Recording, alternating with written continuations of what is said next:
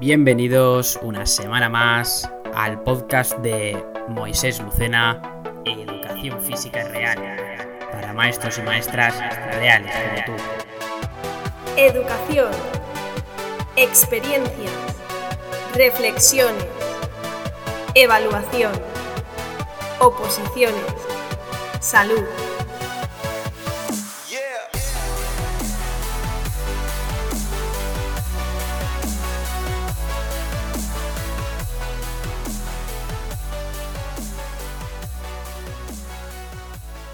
Hola equipo, ¿cómo estamos? Gracias por escucharme una semana más. Y esta semana vamos a empezar con qué aprendemos versus qué necesitamos realmente. Es decir, un poco haciendo alusión a cuando me presenté en el primer episodio, quiero hablar desde un inicio de qué aprendemos realmente en la universidad, qué se nos enseña y qué pienso yo que realmente necesitaría un maestro o una maestra una vez ya ha empezado a trabajar o qué herramientas necesita indispensables. He de decir que este podcast y este episodio en concreto también puede servir para la gente de educación secundaria, ya que al fin y al cabo muchos compañeros míos, amigos muy cercanos algunos de ellos, han hecho el máster de educación secundaria y al fin y al cabo han sido los mismos maestros los que le han impartido el máster y los que anteriormente le impartieron el grado de magisterio. Por lo tanto, creo que es totalmente lícito. También me gustaría puntualizar que este episodio va a hablar en función de mi experiencia en relación al grado de magisterio de educación primaria con especialidad en educación física entre el año 2010 y 2014 de la Facultad de Magisterio de la Universidad de Valencia. Primero hablaré un poco de la educación en general, o sea, como un maestro en general, qué es lo que nos, nos aporta, qué es lo que no, qué es lo que yo cambiaría. Luego ya nos adentraremos en la especialidad de educación física. Así que, vamos a ello. En primer lugar, en cuanto a la educación general, pues decir que desde que se implantó el plan Bolonia, eh, Magisterio ya no tiene especialidades como tal únicamente, sino que en esos cuatro años de grado haces dos años y medio aproximadamente de la parte generalista y luego ya te especializas. Especialidad que eliges estando ya dentro de la carrera. Para mí esto es el primer problema, ya que al no elegir un itinerario antes de empezar el grado, das demasiadas asignaturas o se nos dan demasiadas asignaturas que realmente yo cuando viví la experiencia Tenía una voz que retumbaba constantemente en mi cabeza y me preguntaba ¿Esto para qué sirve? Está claro que hay áreas propias de un tutor que nos pueden servir a todos, porque la realidad es que hoy en día casi nadie o poca gente trabaja solo de su especialidad. Yo, por ejemplo, llevo casi cuatro años trabajando y, excepto la primera vez que consolidé, siempre se ha añadido algo de tutoría en mi especialidad. Siempre he tenido media tutoría con algún compañero o compañera, o he dado apoyos o cualquier otra cosa. Entonces por esa parte, la verdad que está bien. Sin embargo, sí que se nos dan otras asignaturas propias de las especialidades diferentes, como puede ser música o plástica o educación física, para la gente que no quiera dar educación física. Y sí que creo que eso es algo que, además de que está descontextualizado, es poco eficiente. Porque al fin y al cabo, si tú tienes claro cuál es tu especialidad y qué quieres trabajar, a mí sí que me costaba pensar eh, qué aplicación va a tener esto en un futuro cercano, medio plazo o largo plazo. Ya que, por otra parte, y esto hila muy bien con mi segunda idea, es ¿se nos evalúa por nuestro desempeño como docente o como futuro docente? ¿O como un alumno? Es decir, yo me acuerdo en primero de carrera que, por ejemplo, la asignatura de música nos enseñaron solfeo, tuve que comprarme una flauta, ya que la que tenía del instituto, bueno, pues estaba bastante hecha polvo, y aprender canciones. Y claro, yo pensaba, ¿por qué se evalúa mi forma de tocar la flauta o cómo toco la flauta o mi nivel de solfeo? Cuando yo, por ejemplo, era sabedor de que muchos compañeros que querían hacer la especialidad de música ya eran de por sí músicos, tenían el grado medio, el superior. De la misma forma, En segundo había una asignatura de didáctica de la educación física que era para todos por igual, sin especialidad. Tampoco veía necesario a lo mejor que gente que sabía que iba a hacer pedagogía terapéutica, audición o lenguaje, o simplemente no iba a hacer educación física, se le evaluara por el desempeño de esa área, ya que tampoco nos enseñaron a cómo dar la educación física. Nosotros íbamos y nos decían pues hoy juegos de persecución, hoy juegos tradicionales. Y jugábamos, yo me lo pasaba pipa, la verdad, pero esa era nuestra evaluación. Eso, una recopilación de las sesiones que habíamos trabajado y ya está. Entonces creo que eso es algo que debería de mejorar. Por otro lado, la libertad de cátedra creo que es un arma de doble filo. Sí que veo coherente que cada docente dentro de la universidad tenga la libertad para impartir su área o su asignatura como quiera. Hay una guía docente estándar para todos, pero creo que al fin y al cabo es una manera de justificar burocráticamente que hay unos requisitos mínimos, pero mi experiencia fue que depende del maestro que te toque, hay una gran diferencia en cuanto a cómo te da la asignatura, qué aprendes y los resultados que obtienes. Por ejemplo, yo sé que las matemáticas en magisterio, al menos en la Universidad de Valencia, eran difíciles, sobre todo las de segundo de carrera. Yo nunca había dado matemáticas, mejor dicho, yo no daba matemáticas desde cuarto de la ESO, porque bachiller me cogí el humanístico puro, pero como estoy en el turno de tardes, me topé con un maestro que tuve suerte de que él era consciente de que íbamos a ser maestros de educación primaria, por lo tanto el nivel era de un sexto, primero, segundo de la ESO como máximo, y aunque se evaluaba también el desempeño de nuestras matemáticas, no de cómo las enseñábamos, sino de cuántas matemáticas sabíamos, sí que vi que era un nivel más adecuado a lo que íbamos a encontrarnos en un futuro. Por otro lado, Tenía compañeros que, sobre todo en el turno de mañanas, que habían dado el bachiller científico, bachiller social, en resumidas cuentas que tenían una familiarización más cercana con las matemáticas, sacaban notas o suspensos tremendamente bajos. Y eso es algo que veo contradictorio.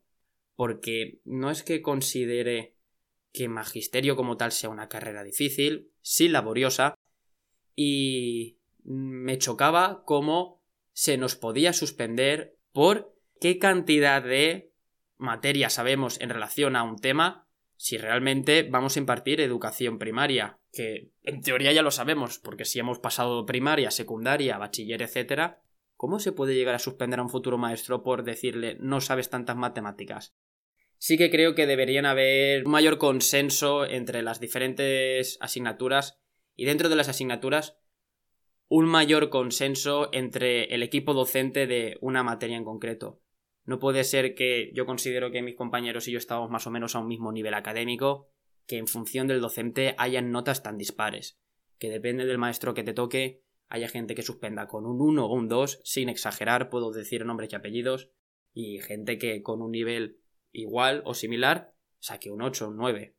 Entonces, creo que eso debería invitar a la reflexión por parte de las facultades, porque sí que creo que aunque yo esté hablando de magisterio, es algo que pasa a nivel general. En resumidas cuentas, garantizar unos mínimos, pero fijar unos máximos. Por lo tanto, ¿qué debería saber todo docente al salir de la carrera, antes de adentrarnos dentro del área de educación física? Pues para mí, en primer lugar, la legislación. Cómo se regula, ¿Cuál es su jerarquía? Algo que yo la verdad no aprendí hasta la oposición, es decir, pues saber que todo parte de la Constitución, luego sale las leyes orgánicas, reales decretos a nivel estatal, decretos a nivel autonómico, órdenes, resoluciones. No podemos salir de la universidad sin saber eso que creo que es básico. Una vez ya sepamos esa legislación, y ya sabemos interactuar con ella, elaborar unidades didácticas, etc., se nos tiene que enseñar a programar programar bien utilizando la legislación vigente, adaptándola al contexto, creando propuestas nuestras, no simplemente haciendo programaciones de un copia y pega de aquí o de allá o invitándonos a presentar una programación desde cero hasta un producto final cuando realmente no sabemos programar dentro de la carrera. La idea es saber programar una vez la hemos acabado. Una vez ya sabemos programar, creo que un grado más de sofisticación es aprender a adaptarla a tu contexto. Y aquí quiero hablar de la atención a la diversidad. No de una manera teórica que nos dicen, pues bueno, estos son los tipos de trastorno estándar, estas son las patologías o los tipos de diversidad funcional y ya está, sino cómo adapto yo eso en mi programación, cómo lo contextualizo, cómo creo propuestas, con quién tengo que trabajar para ello o con quién debo colaborar. Y por último, oratoria, comunicación no verbal, es indispensable dentro de nuestra carrera.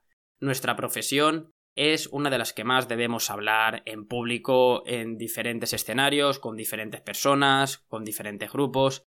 Y no puede ser que una vez vayamos a presentarnos en la programación de las oposiciones, nos vengan esas dudas, nos vengan esos miedos, esas inquietudes, después de haber pasado por magisterio, no tengamos ninguna o muy pocas nociones de cómo preparar una exposición en público, a pesar de que la mayoría de trabajos constan de exposiciones orales, porque sí que creo que se nos evalúa mucho a través de exposiciones, pero se evalúa el contenido, no cómo lo vendemos, no cómo lo damos al público o cómo lo transmitimos, y creo que toda esa parte que se nos podría desgranar y enriquecer para hacernos mejores profesionales queda en el olvido.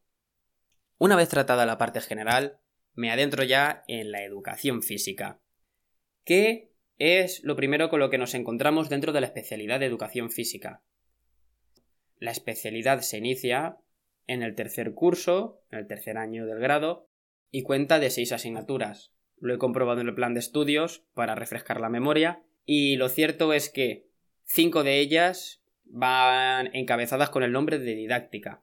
Didáctica de las actividades físicas expresivas, didáctica de las habilidades perceptivo-motrices y básicas, didáctica de los juegos y actividades deportivas, didáctica de la educación física, didáctica de la educación física para la salud. Entonces, ¿qué podemos eh, desgranar de esto? Para mí, lo primero de todo, que es insuficiente. No puede o me cuesta creer que una persona realmente tenga el suficiente conocimiento con asignaturas cuatrimestrales, algunas de ellas de 6 créditos, otras de 4 créditos y medio, y que realmente sepa ya todo lo que conglomera o todo lo que abarca la educación física.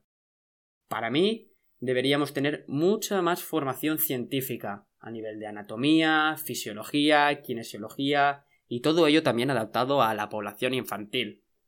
La verdad que para mí lo más chocante o para mí lo más polémico es que Solo con unos meses de formación en cuanto a la especialidad, tengamos ya la potestad de que se nos ponga en nuestras manos o de tener en nuestras manos la salud de un grupo de personas, en este caso de población infantil, 20, 25 alumnos multiplicado por todos los cursos que podamos dar.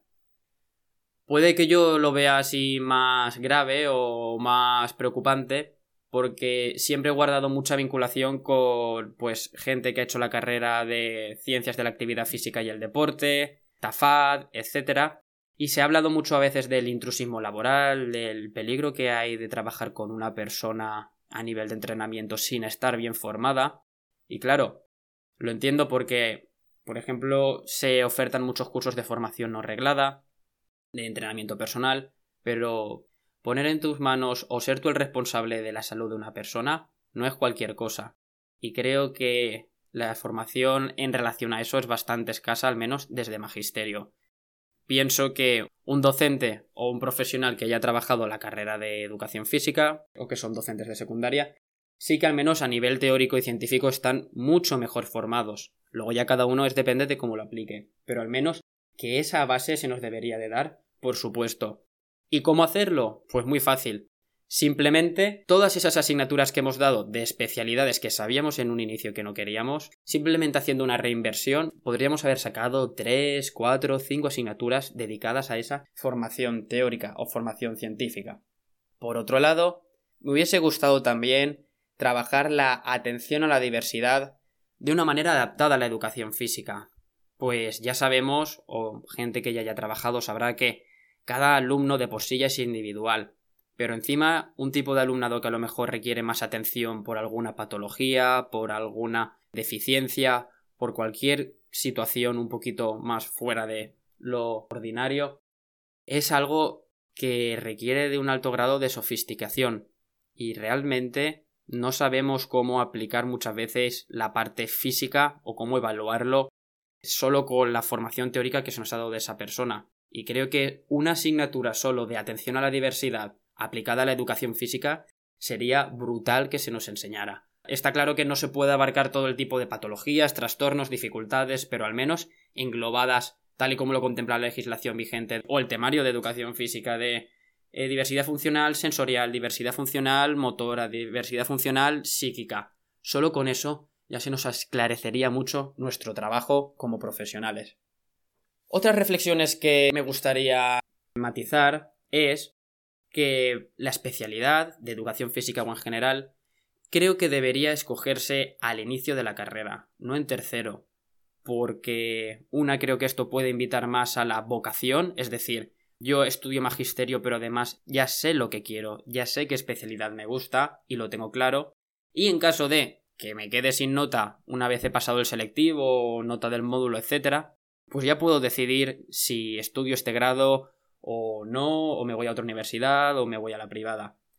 Pero que en tercero de carrera sea cuando se nos da la oportunidad de decidirnos, puede generar, y genera porque yo lo vi en su día, que muchas veces nos toquen una especialidad que no nos guste, porque no nos queda, no, no hemos tenido suficiente nota, y sea también por otro lado tarde para ya retroceder atrás y estudiar otra cosa o irte a otra universidad y nos obligue a estudiar esa cuando en un inicio no queríamos y se pierda pues ese entusiasmo, esas ganas, ¿no? de estudiar la especialidad que tanto nos gustaba o tanto añorábamos.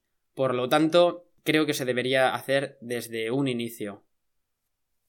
Otro pilar fundamental que deberían enseñarnos en la carrera desde mi perspectiva y que nos garantizaría que tenemos una buena formación como maestros es la evaluación. Pienso que hay material, literatura, contenido de sobra para crear una asignatura explícitamente de evaluación de la educación física. Los principales procedimientos, estrategias, instrumentos, cómo evaluar en diferentes circunstancias, en diferentes bloques de contenidos, para un tipo de alumnado, para otro.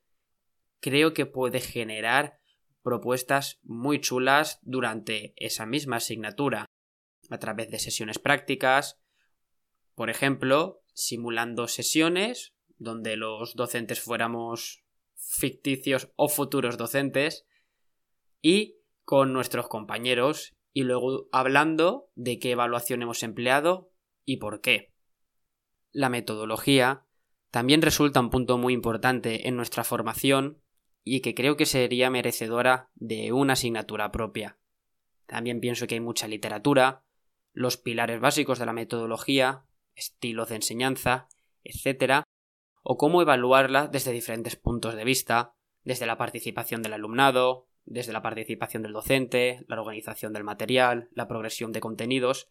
Creo que eso resulta fundamental cuando nos sueltan por primera vez en una clase y no sabemos cómo interactuar o cómo trabajar con los alumnos. Otro aspecto que vi o que me empezó a chirriar cuando empecé la carrera es la cantidad de maestros del equipo docente que te da ese año las diferentes asignaturas que no están vinculados directamente con la educación o que no han sido maestros en su vida. Y siento que me haga un poco de risa este, este último comentario porque es que de verdad me resulta chocante. Sí que es cierto que hay asignaturas, pues por ejemplo, psicología de la educación, que es coherente, es lógico, que imparta esa asignatura un psicólogo especializado, por supuesto. Pero creo que con toda la cantidad de asignaturas que hay en el plan de estudios, tiene un peso reducido o un peso no suficientemente considerable los docentes que realmente son los que nos pueden enseñar cómo trabajar pues la sociología desde el colegio, más propuestas prácticas, más legislación. Puede que algunos hayáis opositado y os haya pasado como a mí, y es el hecho de que hasta que no empezamos a prepararnos unas oposiciones docentes, no llegamos a comprender muchos aspectos. De hecho, yo los últimos meses de mi preparación pensaba, ¿qué me han estado enseñando hasta ahora? ¿O qué he estado aprendiendo hasta ahora? Porque ¿no resulta chocante que un maestro que ha acabado la carrera y ya es maestro no pueda prepararse las oposiciones de manera autónoma? Realmente, si cogemos el temario de la oposición que es teórico, que al fin y al cabo es estudiarlo aunque pongas luego una parte propia de tu cosecha, el resto es hacer una programación que en teoría debería salir de la carrera haciéndola, un supuesto práctico que en teoría debes tener herramientas para saber resolverlo, por lo tanto, ¿por qué tanta gente va a las academias de oposiciones ya que tiene esa sensación de que no tiene idea de cómo abordarla? Yo creo que todos deberíamos tener la formación suficiente para poder prepararnos una posición docente de manera autónoma, ya que somos docentes. Podemos obviamente recurrir a alguien, a un preparador o a una persona que ya haya opositado para que nos asesore en cierta medida, pero no hablaría más de algo que repercute en un 10% de mi tiempo, un 10% del tiempo de preparación, algo a nivel de asesoramiento. Pero cuando yo, por ejemplo, me quería preparar para educación física y descubrí el temario de educación física, es cuando me di cuenta, pues un poco las lagunas, ¿no? O esas deficiencias o ese, esa falta de contenido que se me había dado. No sabía programar tampoco bien, eh, sabía lo que era una programación, sabía de qué iba la cosa, pero no sabía programar de manera autónoma, no sabía resolver un supuesto práctico, no sabía cómo contemplar casos de atención a la diversidad. Por lo tanto, yo creo que ese es un indicador ya de que no se está dando una formación adecuada o completa a los docentes para poder tener las herramientas suficientes para trabajar.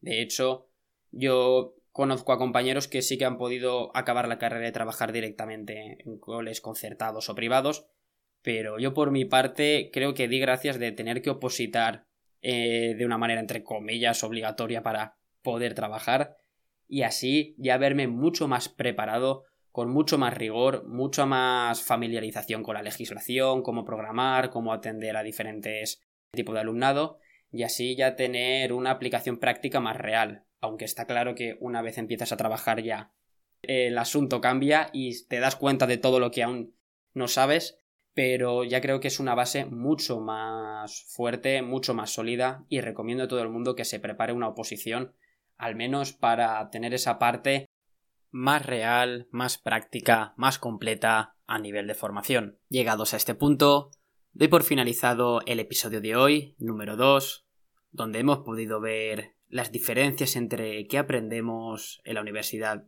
versus qué necesitamos, desde mi perspectiva, desde luego, haciendo un repaso desde la parte de educación primaria en general y educación física en particular. Por último, agradeceros a todos el apoyo que he ido recibiendo desde el primer momento. Ya me han escrito varias personas informándome de que están escuchando el podcast, que les está gustando y la verdad que me siento muy agradecido. Recordaros también de que podéis participar a través de mensajes de audio mediante la aplicación de Anchor, a través de comentarios o de la manera que más os apetezca. Nos vemos cada domingo en el podcast de Moisés Lucena, Educación Física Real para maestros y maestras reales como tú.